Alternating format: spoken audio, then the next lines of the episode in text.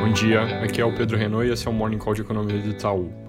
Hoje, mercados globais recuam depois da Bolsa Americana ter feito ontem a máxima do último mês, provavelmente com alguma realização de lucros, também receio com relação às próximas divulgações de resultados das empresas americanas, dado de varejo nos Estados Unidos, que deve vir muito fraco hoje, e preço de petróleo caindo de novo abaixo dos 20 dólares por barril, com a percepção de que a demanda vai ser muito fraca para frente e que aí os cortes de produção acordados não vão ser suficientes para compensar isso.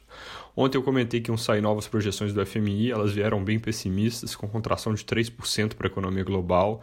Isso seria o pior número desde a crise de 2029, caso de fato se materialize, algo que também não deve ajudar muito no humor global, apesar de não ter tido muita pressão nos preços ontem.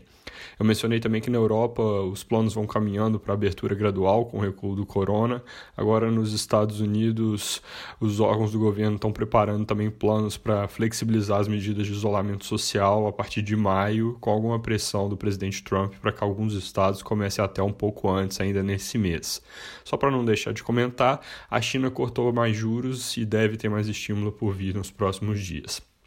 Vindo aqui para o Brasil, número de casos e de mortes deu um salto ontem, como vem acontecendo nas semanas anteriores por causa do fim de semana. Parece que a contabilização de alguns casos ela fica postergada para segunda-feira e aí o salto dos números vem na terça-feira quando é divulgado.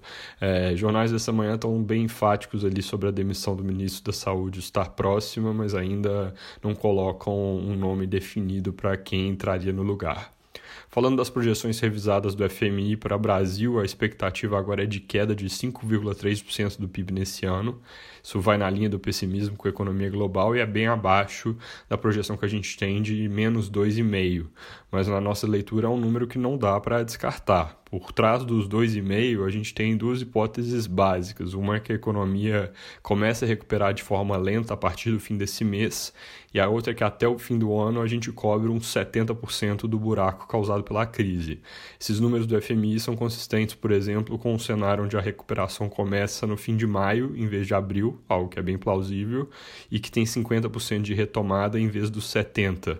Então, de novo, dada a incerteza atual, não dá para descartar. Inclusive, esse ponto do maio ali parece mais alinhado com as declarações do ministro da Saúde de que o Brasil deve ter um pico no mês que vem, não nesse. Do lado político, aqui no Brasil continua a tensão entre governo e Câmara sobre o pacote de ajuda para estados e municípios. Apesar dele ter um valor estimado de cerca de 90 bi, ele é na verdade visto na equipe econômica como um cheque em branco, porque da forma como está escrito, compensa toda a queda de arrecadação dos estados e aí permite que eles, por exemplo, concedam subsídios para dar estímulos e deixem a conta desses subsídios para o governo em paralelo ao esforço que eles têm feito no Senado para alterar pelo menos esse ponto, colocar um limite para quanto o governo vai cobrir. Ontem a equipe econômica apresentou uma proposta alternativa com cerca de 80 bi, mas o Rodrigo Maia já disse ao Estadão que essa proposta é insuficiente e que dentro desse valor o que realmente é novo são 22 bilhões para recompor perdas com ICMS e ISS. O segundo, o, o restante, segundo ele, consiste em coisas que já tinham sido anunciadas. Além disso, ontem à noite a Câmara aprovou a medida provisória do emprego verde amarelo, perdão. É um pacote do governo já um pouco antigo, tem alguns meses, cujo objetivo é facilitar a contratação de jovens sem experiência e de pessoas acima de 55 anos que estão sem carteira assinada há mais de um ano. Então, o principal atrativo aqui desse pacote é a redução de encargos trabalhistas para fazer essa contratação ser menos custosa.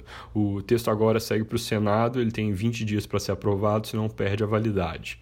Senado tem votação marcada para hoje da PEC do orçamento de guerra, mas ainda não está claro se eles vão mesmo votar. Pode ser que decidam postergar, se votarem é possível que fatiem o assunto, então é importante observar como isso caminha. É, é óbvio que quanto, quanto antes andar melhor, porque permite que o socorro à crise venha de forma mais estruturada. É isso por hoje, bom dia.